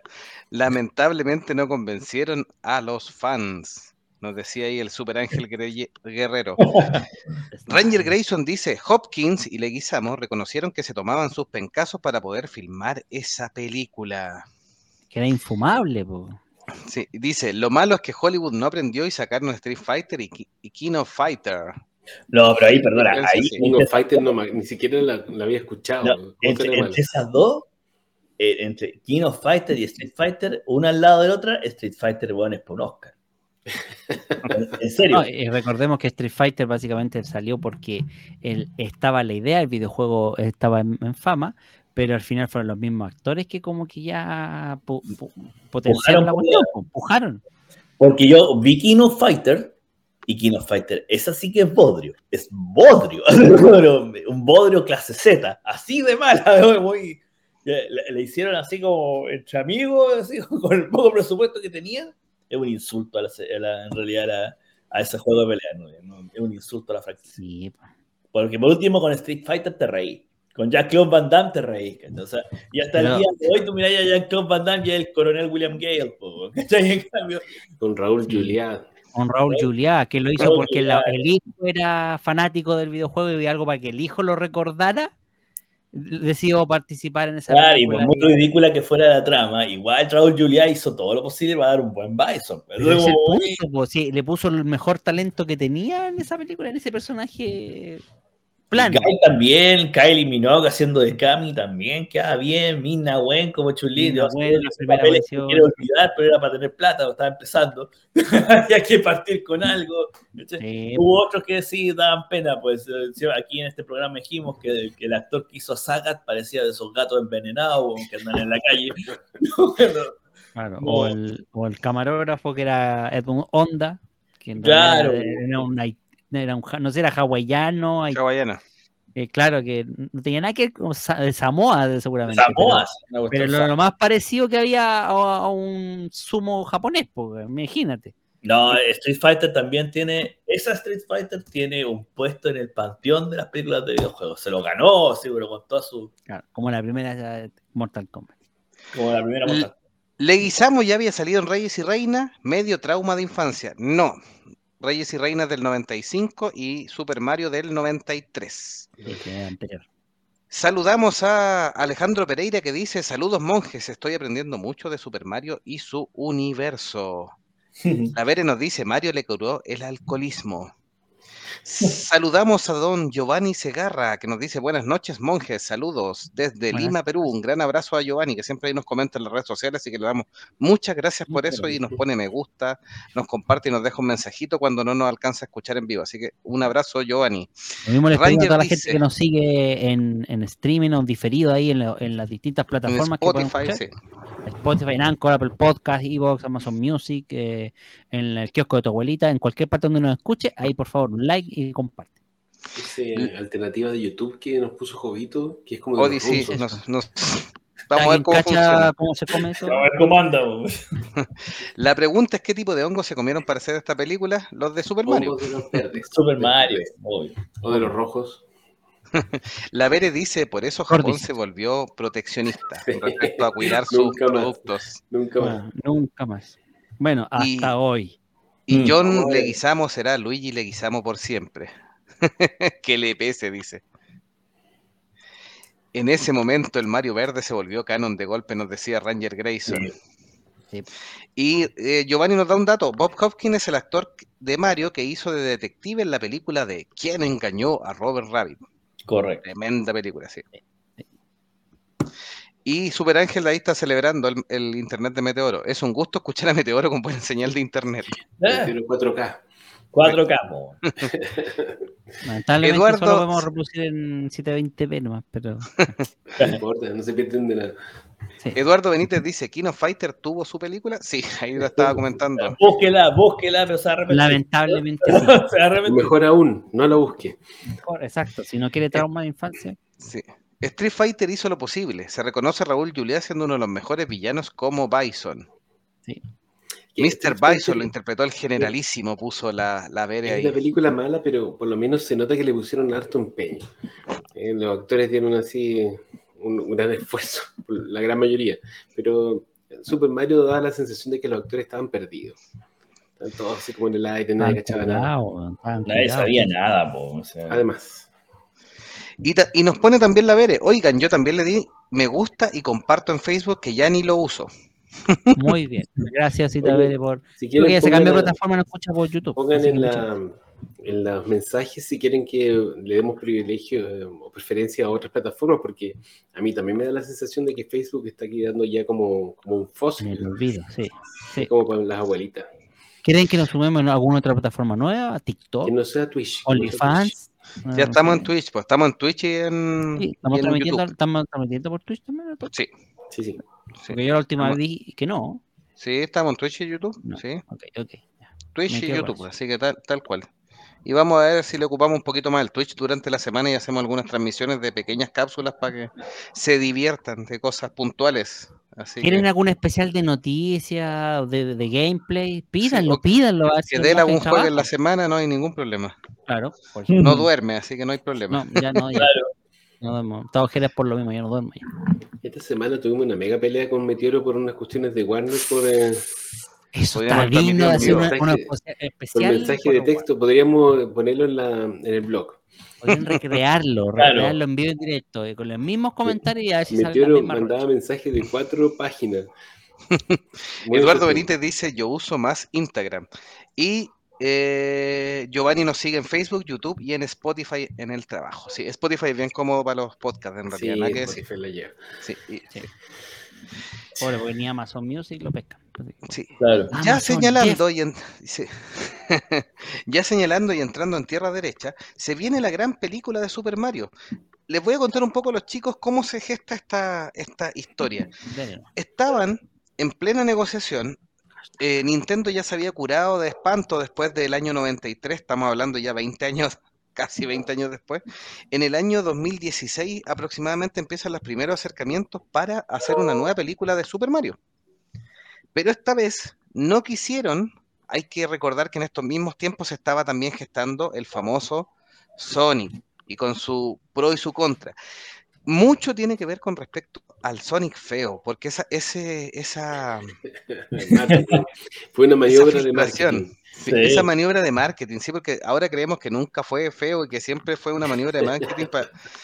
Primero cumplió dos cosas. Uno, aumentó el interés por la película. Segundo, mostró algo tan feo que después cualquier cosa mejor ya era mucho mejor. Y tercero, para ya completar este círculo, además se sintió que el director, los productores, la compañía habían escuchado a los fanáticos de, del erizo. Entonces, negocio redondo. Pero el Sonic feo también le generó muchas dudas a, a la gente de Nintendo. Es, ¿sería adecuado hacer un Mario en versión real? Mario Feo. Y ahí, un Mario feo, Mario. el Mario feo y el Luigi feo. Entonces empezó a complicar la gente de Nintendo y empezó a negociar. ¿Con quién negocia? Nada menos que con Sony Pictures. ¡Qué herejía! Eso es- eso es blasfemia. Pero eso habría marcado que no, ha- no habían aprendido la lección. Porque si nos remontamos a la historia del Super Nintendo, ya habían tenido tratos con Sony. Hay Sony, que reconocer que las películas de animación de Sony tiene películas súper buenas. Por poner un ejemplo, la del Spider-Verse. independiente, sé que no le independiente de gusta, la- pero independiente de eso, tú caché que Sony y Nintendo han sido marcas rivales por décadas, décadas independiente. Hay, como te digo, hay interacciones entre ellas, más de un lado para el otro. Actualmente saben muy bien de que el estudio de San Diego de Sony, eh, oficial, que se desarrolla el NBL The Show, el, el juego oficial de la Major Baseball League, trabaja para Switch y trabaja para Xbox y hace los juegos también multiplataforma, siendo un, un- siendo un estudio que exclusivo First Party de Sony.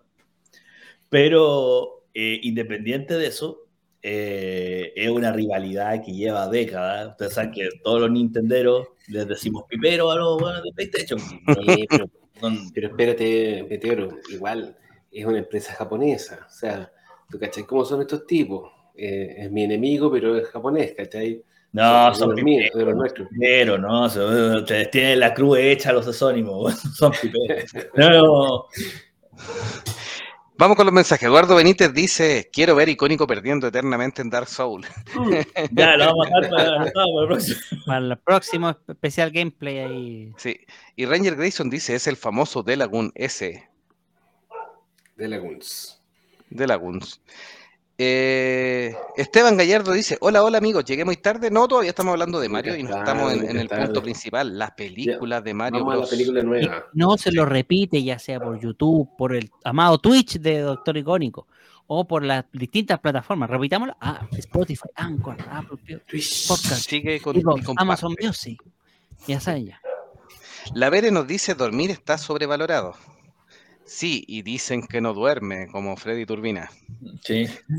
La Vere también dice, ¿qué pasó, don Jovito? ¿No le gusta el Spider-Verse? No, sí me gusta el Spider-Verse. Lo Me que no me gustaba es que en algún minuto iban a, iban a reemplazar todo con Miles Morales. Eso es lo que no me gustaba. La película, de hecho, me entretuvo y espero la siguiente, pero si siguen bonitos, cero drama, pero si me quieren reemplazar a Peter Parker por Miles Morales, ahí tenemos drama. Problemas, problemas. No, pero ya es terrible origen. Y, y están pidiendo el especial del Happening con Ja. ahí lo vamos a tener que interpretar a lo Oye, ahora que murió el guatón Rabani, ¿verdad? Sí, po? puede ser. Puede Claro, ser interpreta ahí.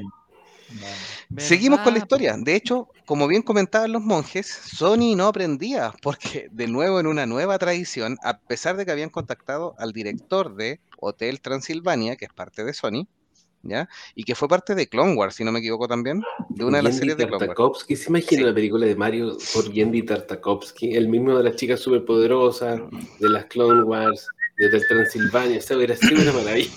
Sí, no hubiera parecido nada pero, a Mario, pero hubiera sido una maravilla. Ese ¿Qué fue el... ah? Interesante. No sé, pues.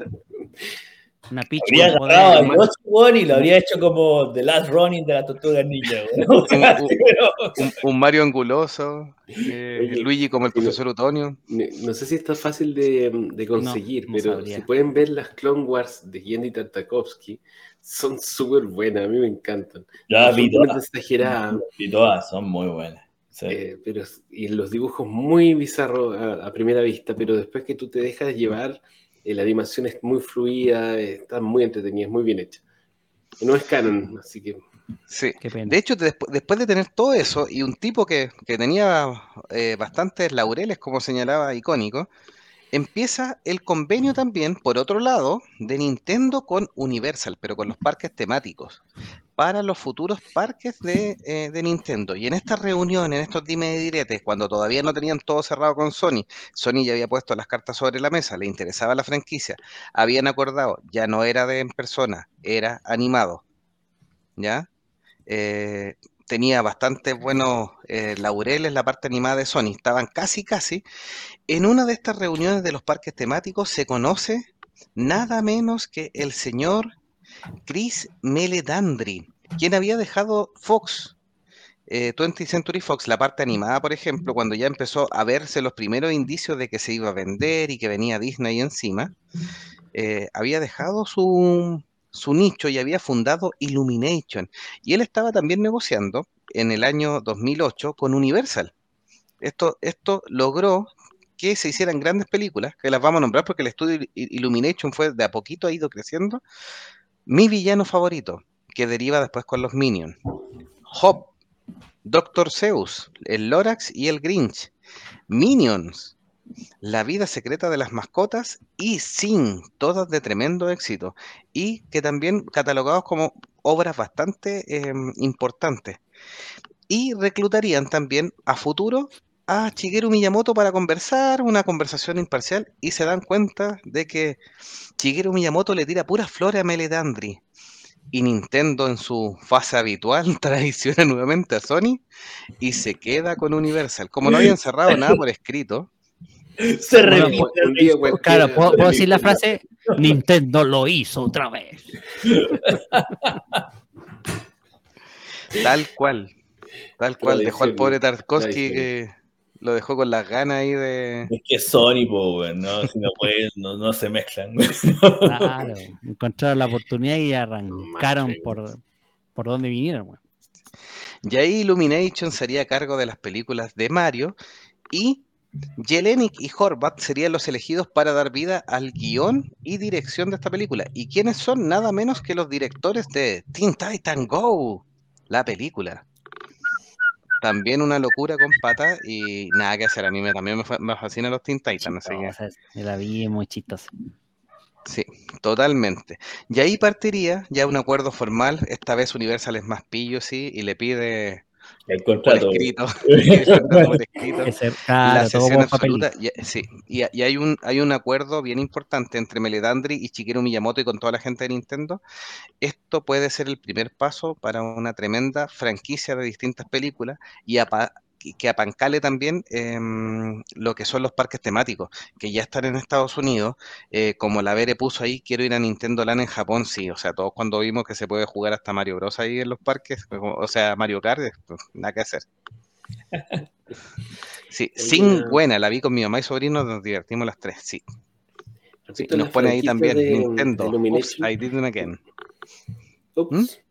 No son grandes, no son películas muy ambiciosas, son películas bastante aterrizadas, eh, pero están muy bien hechas, son bien divertidas. Eh, yo no son de las películas que yo me siento a ver así de principio a fin, pero mis hijos las adoran, las adoran, las han visto mil veces, La vida secreta de las mascotas, Sing, Sing 2. Eh, están muy bien hechas desde el punto de vista técnico, son divertidas. Ah, yo creo que, eh, como dije al principio, yo creo que está en buenas manos la, la franquicia, por lo menos en el papel. Vamos a ver qué pasa después con los resultados. Recordemos que, al igual que, que los fanáticos de, de C, los fanáticos de Nintendo son bien exigentes y son bien eh, sectarios y como bien cerrados en su gusto. Eh, la película pinta que va a ser para los gustos de los fanáticos, pero mientras no la veamos no vamos a saber eh, con qué nos estamos enfrentando y muchas veces las películas de videojuegos han generado mucha expectativa y a la larga, al momento de los cubos, nos han desilusionado. Así que, hay que ¿qué es lo que pasa ahí? Quizás vamos a estar todos echando de menos a Sony después. Sí, Es una, es una apuesta eh, lo que está pasando con Mario. El, de por sí, como bien dice icónico, al igual que los fans de DC, los fans de Nintendo son, son cultistas. No, no aguantan no aguantan Mi tío es fan de DC y fan de Nintendo. Son- somos, sí, somos Cultista al cuadrado. somos cultistas cuadrados. Y yo cuando estaba viendo los trailers, la animación sí, entre- interesante, entretenida, a nivel técnico se ve bien, pero tengo un problema con las voces. Tengo un problema con las voces que yo creo que va a ser el gran problema que muchos fans de Nintendo van a tener. Las voces, hay algo que no funciona o va a tener que ser esas voces tipo gusto adquirido, que hay- vas a tener que bancar porque es la voz que tiene, ¿cachai? pero no, si tú me, pre- me preguntas a un fan de Nintendo, te van a decir, no, prefiero la original, no, prefiero la del juego, no, prefiero la del juego. Y puede que le pase eso.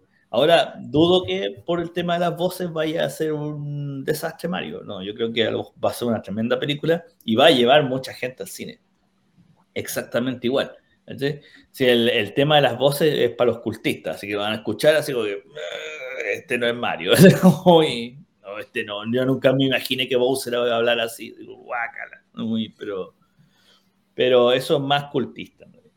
Así que yo, yo le tengo fe a Mario. Eh, últimamente, las pocas cosas que Nintendo, después de la Mario Bros. de, lo, de, de la época de los 90, las pocas cosas que tiró así de Nintendo le ha ido relativamente bien. A Pokémon siempre le ha ido bien, nunca ha tenido problemas. Detective Pikachu no es la gran película, pero uno la ha disfrutado harto y yo Es bueno, es bueno, es decente. la gente era yo- Es súper divertida, sí. de de Pikachu, yo fui con mi hija y la pasamos súper bien los dos viendo, ¿no? Y yo también le digo que Mario, viene el tema de las voces, que a lo mejor puede que a los más puristas nos, nos choque un poco. Y para el público general, recuerden que tiene a Sonic, por la distinguida competencia que ya le pegó dos palos antes. Ya, pues ya tiene dos películas, eh, buenas películas, buenas películas, son películas eh, que cumplen, entre, no son para, para una, para un premio pero cumplen. ¿cachai? Y que, y encan- encantaron tanto a fan, fans de Sega, fan puristas de Sega, y también fan del, del otro lado también les gustó. A los de Xbox también les entretenía, a los piperos también, a los también. Entonces, son Mario la, la- la tiene un poquito más difícil que, que otras películas. Eh, obviamente se lleva, se lleva, ¿cómo se llama? Se lleva los laureles en, en su nombre. O sea, como que va, va a basar su en su nombre la, el, el arrastrar la fanaticada. Vamos a ver qué es lo que sale, la verdad. Si no, si no tiene muchos chistes hueones, si no tiene muy, muy- chistes muy estúpidos, ¿cachai? O sea, o ese típico, ese típico humor medio suavecito, pero que ya llega a ser tarado, que- de que puta, se ríen de esto, ¿cachai? Eh, yo sé que Toad lo hace un negro, puta, ojalá que no sea muy negro, en el sentido de cómo se comporta Toad, pues, pensaba que podía ser el negro del Bronx, ¿no? Y Iba a salir Donkey Flight es un, es un tema aparte, porque aquí sale la película y Donkey Kong ya tenía su mundo entero. Deje- déjeme darle unos datos para que vaya complementando. Em, la Vere dice, si Mario es buena, Illumination le come el mercado a Disney este 2023. Así se, se ve, por supuesto. El Super Ángel nos dice, hubo un programa de Ray Cooper en 1989, deficiente por cierto. Ahí Sí. no me acuerdo, sí. Le doy lo- los datos. Lo primero, hubo una polémica por el tema de la voz original de Charles Martinet. Esto lo estoy leyendo porque no me acordaba el nombre bien del, Sí, del Charles joven Martinet también tiene un cameo en la película, está anunciado. Sí, ya se confirmó y para calmar un poco a los fans, eh, Charlie Martinet, que es la actual voz de Mario en muchas de las cosas que aparece. Mario, Mm. em, efectivamente va a tener un cameo dentro de la película o con otras de las voces, así que para, para calmarlo. Em, también se confirmó a Meledandri, el, además de confirmar a los, a los directores con los cuales ha habido mucho trabajo con Shigeru Miyamoto y la gente de Nintendo han trabajado muy codo a codo, a Brian Taylor para la banda sonora de la película. Pero también en un guiño y en, un, en una buena jugada, estaría trabajando directamente con Koji Kondo, quien ha sido compositor de algunos de los videojuegos de Mario. Entonces la partitura va a estar bien acorde y bien armónica con los videojuegos para que para que obviamente funcione bien. La Vere dice, yo no he jugado ni visto Pokémon y Detective Pikachu, me gustó bastante. Sí, es divertida Detective Pikachu. No, es que está hecha como película, o sea, está, Sí. es una buena adaptación porque está ambientada en el sí. universo, pero no, no significa que es el juego mismo hecho Sí, y- película. Y no necesitas saber mucho de Pokémon para entender la película. No. Así. Y con las voces, como bien señalaba, para darle el último dato, ya les di el dato de la música. eh, bueno, salen canciones también de Jack Black y de Keegan Michael Kay, que es el que interpreta a Toad. Tenemos a Chris Pratt como Mario, Anya Taylor. Joy como la princesa Peach. Illumination habría defendido esta elección de voces por el tema de la fama que tienen y el, el, el respaldo que pudieran tener. Charlie Day como Luigi, Jack Black como Bowser, Keegan Michael, Kay como Toad, Seth Rogen como Donkey Kong, Fred Armisen como Cranky Kong eh, y Jessica Disico como Toad Amarillo. Si esto funciona bien, les adelanto el tiro. Illumination ya le tiene echado el ojo a varias cositas más. Dicen que desde Nintendo Illumination, con las primeras pruebas de la película, están tan conformes y tan contentos con lo que han visto y con lo que creen que van a resultar.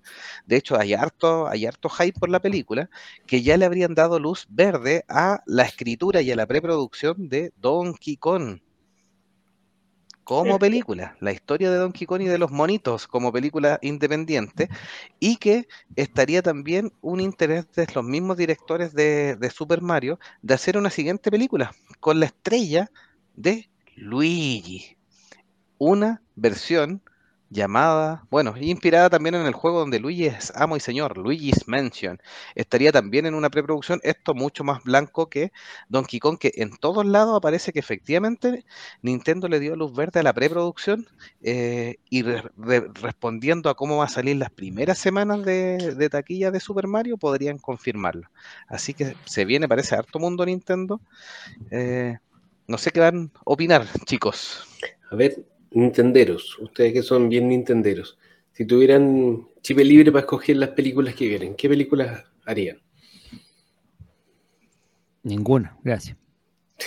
Next. Siguiente pregunta. No, mira, lo que pasa es que es súper difícil, como bien decíamos, el tema de adaptar un videojuego, más un videojuego como Mario, que realmente de historia no tiene casi nada, ni siquiera en un universo coherente, porque de videojuego en videojuego la historia cambia, aunque el objetivo casi siempre es el mismo, pero no hay ninguna historia desarrollada en gran medida. Por tanto, incluso ahí tenemos la imagen donde hacen el famoso comercial que viene de la serie Live Action, bla, bla, bla. Eso te- es más canónico y más recordable que la historia misma de Mario. O sea, ahora, hay otros personajes que tienen como un mejor, po- mejor posibilidad. El mismo Link con, con Zelda tiene, tiene una línea mucho más rica. Y si yo tuviera que hacer una, una película más profunda, haría el- la leyenda de Zelda. Pero podía hacer una película de Mario, después hacer la película de Donkey Kong como estos tipos, después podía hacer un spin-off, así como Rápido y Furioso, pero Mario Kart. Pues Después aquí ya tenemos Rápido y Furioso al tiro, pues sí. Pero no, pero una película entera. Después te tiráis con la película de, de la leyenda de Zelda, y después hace como el evento, como los Avengers, El pero Smash. hace Smash. Lo todo. ver, Al, al final, al final de, de la leyenda de Zelda, sí, cuando ya Link termina, así está mirando el castillo. Claro, como escena postcrédito, de repente se acerca alguien, le toca el hombro así, y es Mario así, y con- y se saca los lentes. Oye, quiero hablarte de la iniciativa Smash. Pa, y termina la película. Y termina la película. Es difícil, güey. La, la- la adaptación a videojuegos tiene tan mala fama en el cine. Eh, Y con razón, es obvia, pues, o sea, por, bueno, por por obvias. motivo- O sea, motivo- no, y por motivos de sobra. todo el mundo ha, ha querido, así como por el sueño del pibe, que hagan una película live action de la leyenda de Zelda. Pero al mismo tiempo es como de esos temas que lo más seguro es que sea quien sea que haga la película de la leyenda de Zelda le van a encontrar algo malo. Porque es, es- Eh, es una, sí. Es una franquicia tan, tan clase A que puta, lo, lo que hagáis lo van a encontrar malo. Que Claro. o, o no es tan elfo el compadre que pusieron como Link, o que la Zelda no es tan bonita, o que Es no que si la ponen negro, weón. van a poner a la- Zelda, pero- a, a- a hacer negra. una A de negra invicto, y hacerlo igual que en el juego. Podía hacerlo igual que en los juegos, si es de animación. Ahora no quiere decir que no la vayan a poner de, de otra raza, porque es es una cuestión que típicamente hacen, pero si es una animación, realmente lo podía hacer igual. Sí, podía hacer claro. una de, de Super Metroid también. Eso no se me había ocurrido. Samus Aran también. Super Metroid, sí, una- buena franquicia. Estaría O Star Fox. A mí eh, Star Fox me mataría. Tiene muy buena Star- historia. Mira, Star Fox podrían hacerla más tipo Top Gun que Star Fox mismo. Sí. ¿Sabes que la- los tiempos actuales, eh, con gente que de nuestra edad, que llevamos toda la vida jugando videojuegos, en la edad de comprar eh, merchandising y llevar a los niños al cine, están los tiempos perfectos para hacer este tipo de adaptaciones fieles a las franquicias, porque no tenéis que agarrarte a un público que no cacha nada del tema, sino que tenéis que agarrarte al público que le gusta el tema. Lo mismo que pasó con las películas de superhéroes, que es mucho más fácil hacer una película de superhéroes hoy en día que es fiel al cómic, porque todos cachamos los cómics. Lo mismo puedes hacer con las películas de videojuegos, eh, con las mismas eh, tecnologías con las que hacen las películas de animación de otras franquicias, pero te diré que una franquicia conocida como, en este caso, Mario, o de las que mencionamos. Y no es necesario que te pongas ingenioso ni que hagas una cosa así muy sofisticada. Puedes adaptar las líneas argumentales existentes, porque claro, Mario no tiene mucha historia, pero eh, Zelda, Link, eh, Star Fox tiene historia, Metroid tiene historia. Te, te diré con una línea argumental de uno de los juegos más conocidos. Obviamente le pones un poquito más de, sustancia y listo, no tienes ni siquiera que reinventar la rueda, una cosa simple y te apuesto que le va a ir súper bien. Eduardo Benítez nos dice quiere una adaptación de Pokémon Esmeralda. La Vere dice qué bonita está la animación. Sí, está bien buena la animación de la película, nada que decir. Se ven perfectos. Sí, vamos a ver cómo fluyen y cómo está la historia, que eso es importante, pero eh, por imagen se ven bien. Y nos dice también, Icónico tiene razón, en Castlevania metieron una pelea del juego mismo. Sí, no, no hay que ser sofisticado, sí, es lo que los fanáticos queremos, es lo que jugamos, sí, es, es nostalgia. po. Y el Super Ángel es que, dice, aquí sí. está el- el- la, la raya o la línea que hay que cruzar o no entre ser una adaptación literal al videojuego en, otro medio de, de contar la historia, que en este caso ya sería el cine, que pierde la interactividad y esto que hace el juego tan entretenido, a pasarlo a, a una historia plana que tú tenés que sentarte y comértela co- como te la den. Y, y- y que eso eh, dificulta mucho de repente que el mismo formato, de la misma forma y con los mismos personajes, sea éxito seguro. Y por eso me cuesta pensar que Mario, la película, tenga ese éxito. Porque, no tiene una historia de fondo que la sostenga. Y si te presentan una historia nueva, ¿cachai? La vaya a criticar porque la estáis comparando con el juego base de origen, que claro, se va a ver 100% igual, pero que no es el juego. Pero la historia de Mario es sencilla, pero por lo que hemos visto en los trailers, los tipos han como eh, rellenado los, los espacios con cantidad. Tenemos imágenes de todos los juegos de Mario, de, de la gran mayoría. Están, Mario Gatito sale, creo. Están todos Sí. los personajes más importantes. Está la plataforma, están los mundos 3D, están las carreras de, De de Mario Kart. karts. O sea, Es que por Bien, eso es como. se fueron a la segura, pero esta tenéis que reconocer eh, que es de las franquicias de Nintendo, si bien la más famosa, probablemente la más difícil de adaptar a una película. eh, exactamente, tú lo has dicho. Las otras franquicias que no son tan famosas son más fáciles. sí, Quizás no, esta película de Mario sea como la que abre la puerta para futuras sea, adaptaciones. sí. Lo que Vamos- pasa es que justamente sí, tiene que vamos a la ser, historia. perdón, tiene que ser justamente la que triunfe, porque es el caballito de batalla de Nintendo. Y por eso también la elección, o sea, si triunfa eh, y triunfa en taquilla, primero que todo, porque ahí donde el, tema le va a dar luz verde a todo lo que dijo Jovito de posterior. Y segundo, en crítica. Si en crítica le va bien o, o al menos decente, ¿cachai? Eh, porque tenemos dos exitazos recientes que, que dejaron la vara muy alta. Y no es que vamos a comparar The Last of Us con esto, pero el tema está que eh, ahora los videojuegos otra vez están llam- llamando la atención del público, lo cual va a atraer gente al- a verla. Y por tanto esta película también va a tener reflectores extra que, que la van a poner más arriba. Sin contar lo que dijimos nosotros atrás de la otra película anterior, de la action que nos mandó a Nintendo a Free Mono, etcétera, etcétera. Entonces, tiene un gran peso esta película. Y, y como bien dices tú, no tiene una historia profunda, pero es, es la película que tiene que ganar o ser triunfadora dentro, dentro de las metas de Nintendo, por supuesto, para poder darle luz verde al resto. Y si no, se a ir otra vez a las país.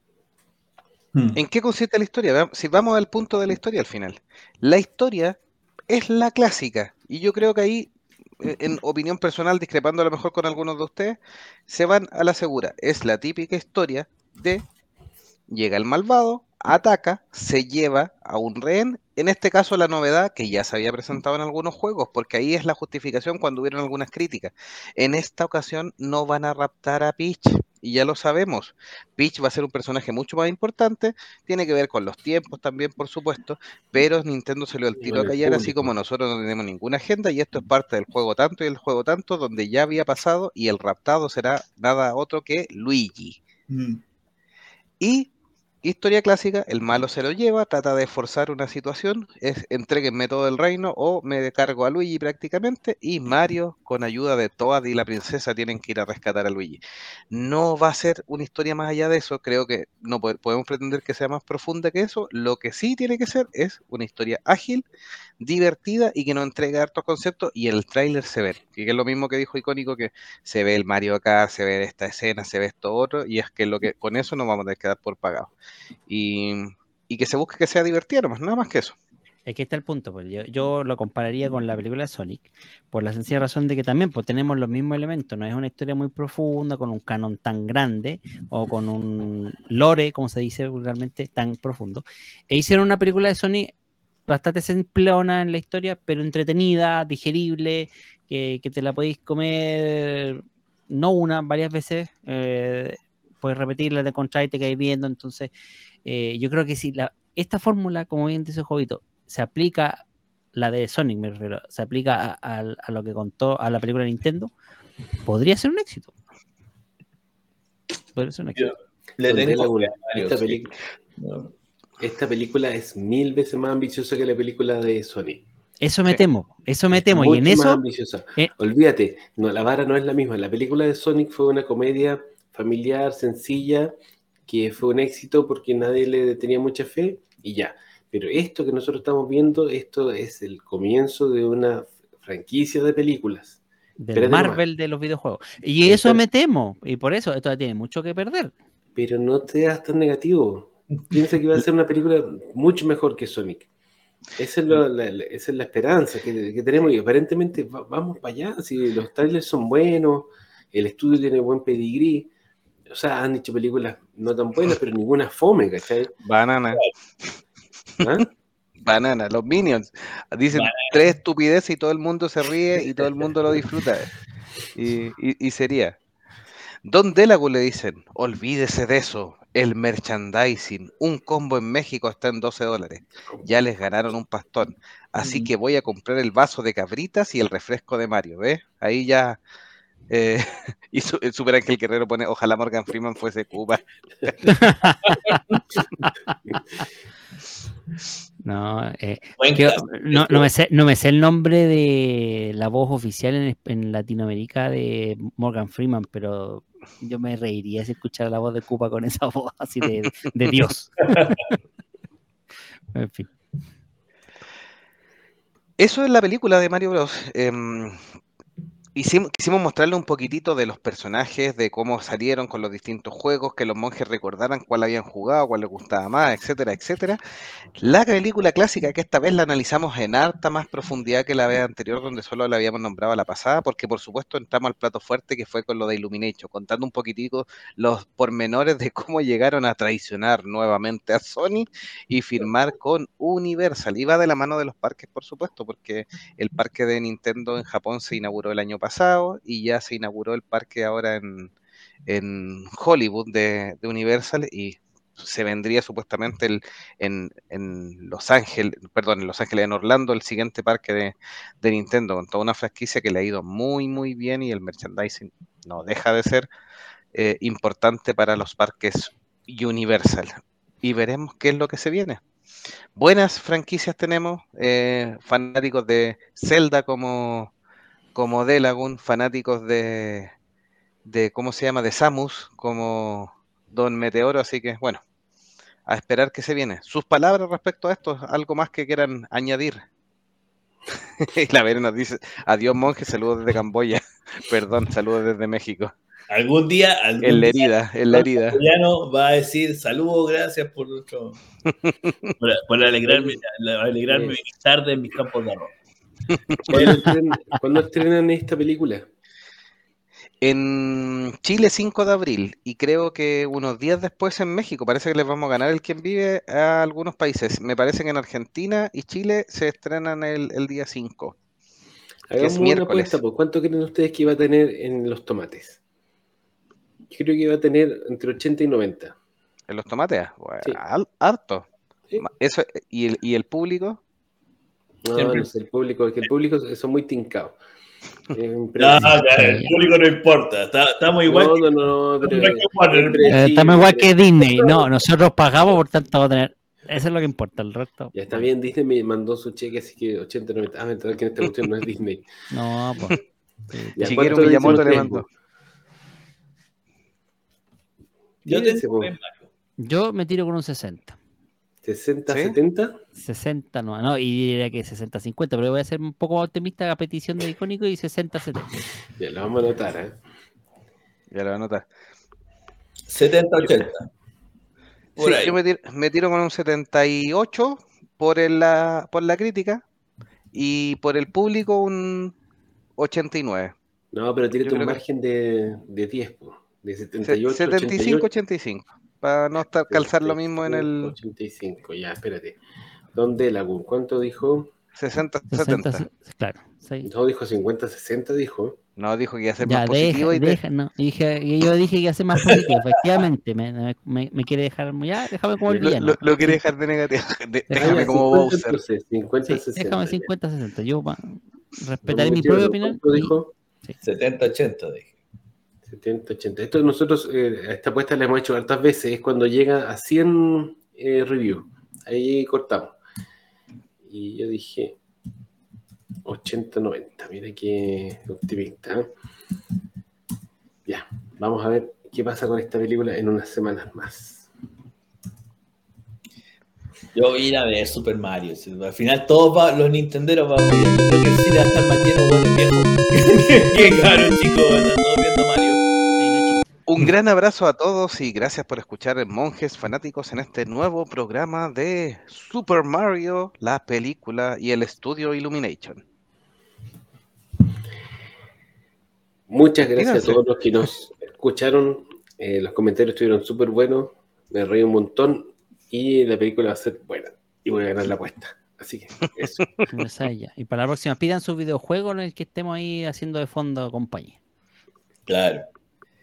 Rapidito, por los pedidos que nos están diciendo antes que nos vayamos, ya vamos a tocar el tema de Sansella, también lo de la película de los Power Rangers, el final de Pokémon, que fue hoy día bastante, pero eh, varios, por ahí, algunos, algunos dijeron que lloraron, yo lo encontré ahí nomás. El, ¿Qué más? Eh, tenemos más shows con Disney, más shows con Warner, hay un montón de temas que tenemos que hacer, así que nos vemos para la Se próxima. viene un futuro random. ¿Quieren random? ¿Quieren videojuego? ¿Quieren otro tema más? ¿O quieren especial? Ahí vendrá. a- Ahí a- Monjes a fanáticos. Snyder, eh, pero monjesfanáticos.gmail.com y todas nuestras redes sociales.